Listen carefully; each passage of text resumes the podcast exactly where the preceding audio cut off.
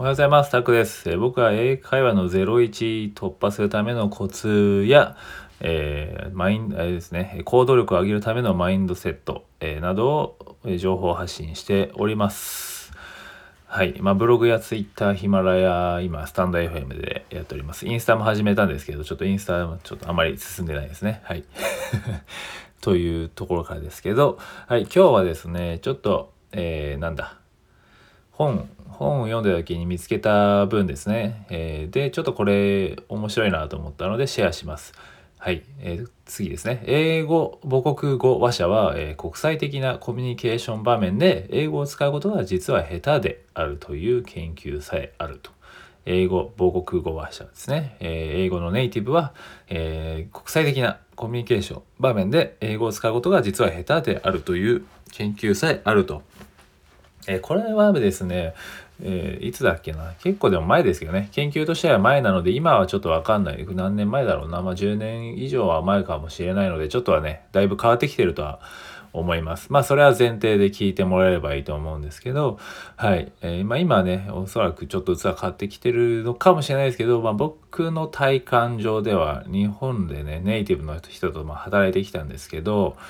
まあ、半々ですね、気持ちは。気持ちというか、はい、あの、ここに対する意見は、まあ、当たり前っちゃ当たり前だよなというところですかね。まあ、あとは、うん、ありますね。やっぱりこう、コミュニケーションが、やっぱりこう、その国際的って言ったらまああれですよね。まあ、グローバルな環境、ね、多国籍な環境でとかっていうことですよね、要は。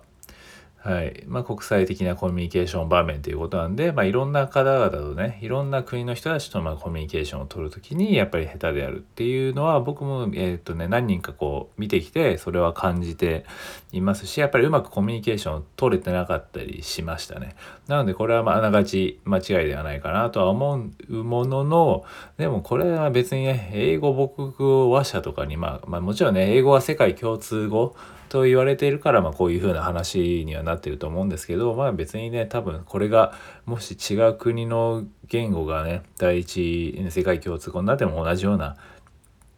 ことが起こるんじゃないかなというふうに思います。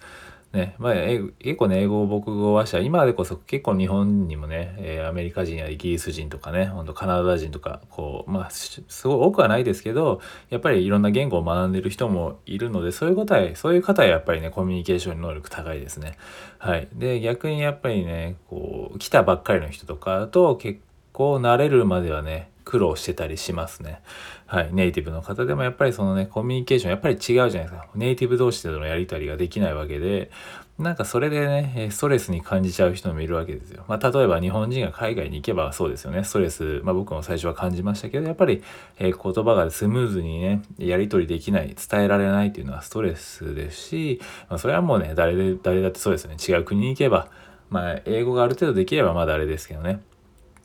なね、あのね、英語ネイティブの方で日本語できる人っていうのは、ね、どのくらいいるかわかんないですけど、まあ、僕もね、何人かいますけど、やっぱりそれなりの高いレベルでね、日本語を習得している方もいるので、まあ、結構いるとは思いますけどね。でも、まあ、すごい少ないとは思いますよね。その、アメリカ人口で考えればね。はい。まあ、一応ね、その、なんだろう、この、一つの言語ね、これもちろんまあこれこの研究ではね英語母国語話者とは言ってますけどやっぱ一つの言語はやっぱりねどれだけね高いレベルができててできても、えー、コミュニケーション場面はねまた別物ですもんね。それは別に英語だけに限らずですよね。なんでまあ別なんでこの結果、えー、英語はね国際的なコミュニケーション場面で英語を使うことが実は下手であるというね、えー、研究っていうのはまあ結果っていうのはね当たり前っちゃ当たり前ですよね。結論としては。うんまあ、これが別に日本語だろうがそうですよね。多分日本語はどれだけねすごい日本語の知識を持ってても、えー、コミコミュ力がねコミュニケーション能力が高いかどうかって言われたらまあそれは一緒じゃないですか日本人の中でも。まあそれと一緒ですよね。だから英語もね、えー、英語なんてただでさえ第二言語なのにそれをねすごい知識を身につけてそれでかつね コミュニケーション能力が磨かれないともう結構きついですよね。何のために勉強何のために第二言語を勉強してんの？みたいな。もちろんね言語学習を使う、ね、英語というものを追求したい人は全然それでもちろんいいと思いますしそこは別に何も否定しないですし、まあ、それぞれね追求するものは別なんですけど、まあ、本当に英会話力、ね、コミュニケーション力本当にね多くの人はやっぱり旅行行って自分楽しみたいとか、まあ、海外住みたいとかねそんなの別にそんなすごい知識いらないわけですよね。その逆にそのね変なプライドになりかねないんですよね。実際まあ一つ例を挙げるとえー、日本人の方で、まあ、僕一緒に働いてたバイリンガル教育で働いてた方でやっぱりバイリンガルバイリンガル教育でもともと英語が好きでその方やっぱりネイティブ英語を目指しててまあ全然やっぱり英語力も高いわけですよ。英語力が高いんですけどでもなんだろうなんかねコミュニケーションうまく取れないんですよ外国人の人たちと。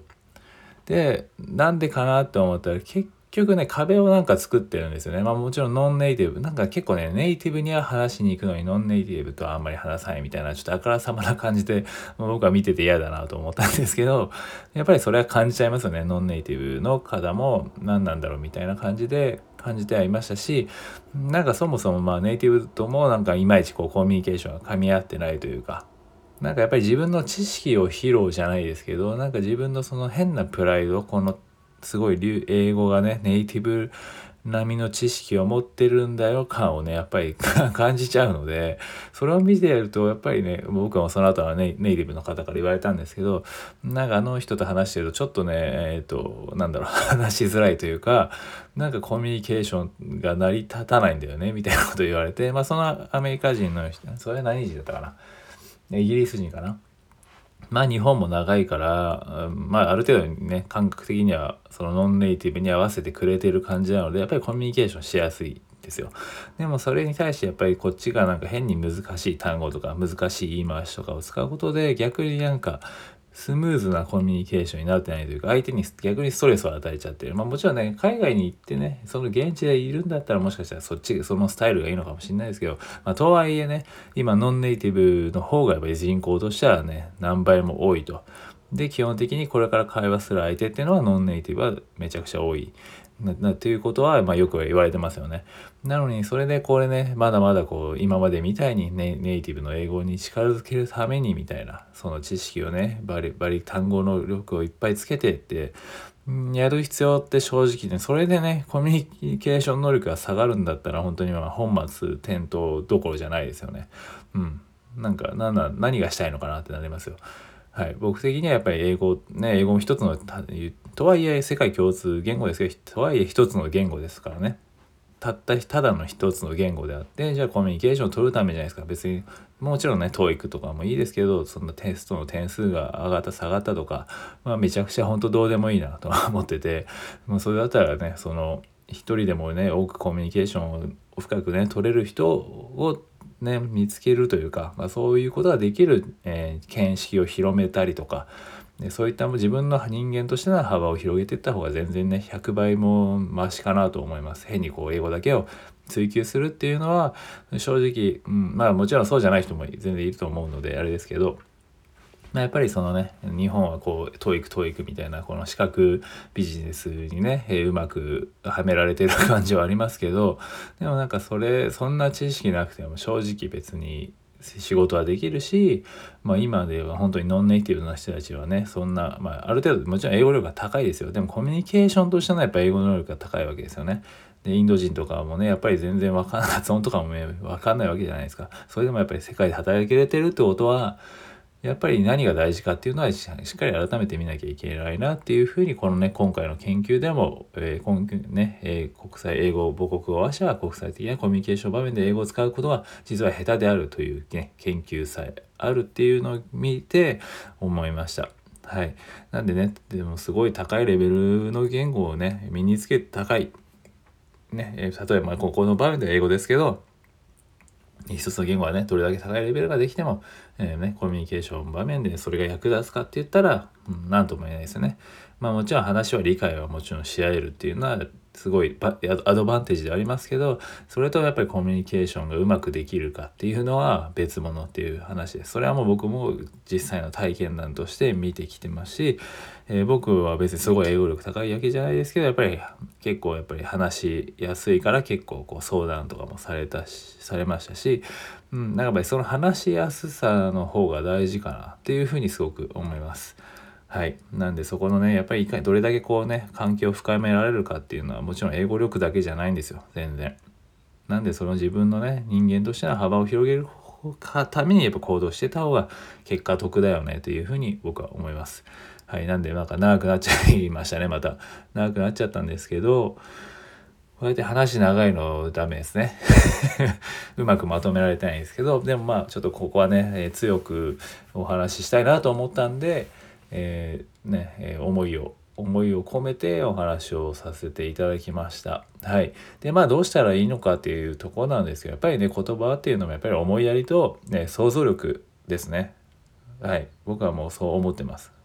思いやりと想像力と、まあね、信念さえあれば十分かなと思います。言葉が。ね、どんだけ高い TOEIC だって別にね、900点もいらないですよ。600点、もう、600点もあればいいんじゃないですかね。知識としては。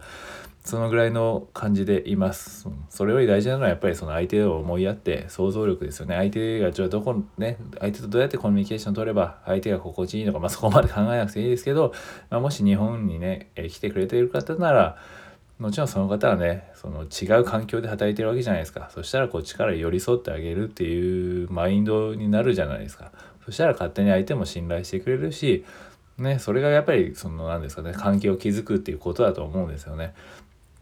なんでそこをね別になんか自分の英語力はいまいちだから話しかけちゃいけないとかそんなことはなくてやっぱり相手の状況をね想像してあげるってあとは思いやるってまあ、お互い、それはお互い様ですけどね。はい。で、まあもちろんそうじゃない相手もいるので、そういう人たちはもう全然無視で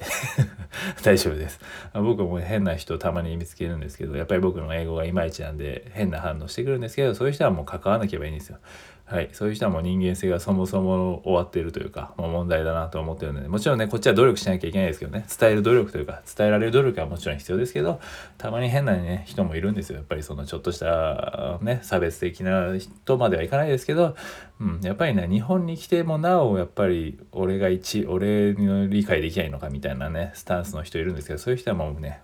無視です。それでこっちがね、へこむ必要は一切ないしなんで、はい、全然どんどん話しかけていきましょうということで、今回ちょっと長くなったんですけど、まあね、英語えー、まとめると、英語母国語話は国際的なコミュニケーション場面で英語を使うことは実は下手であるという研究があるんですけど、まあそれはもちろん当たり前だよねと。はい。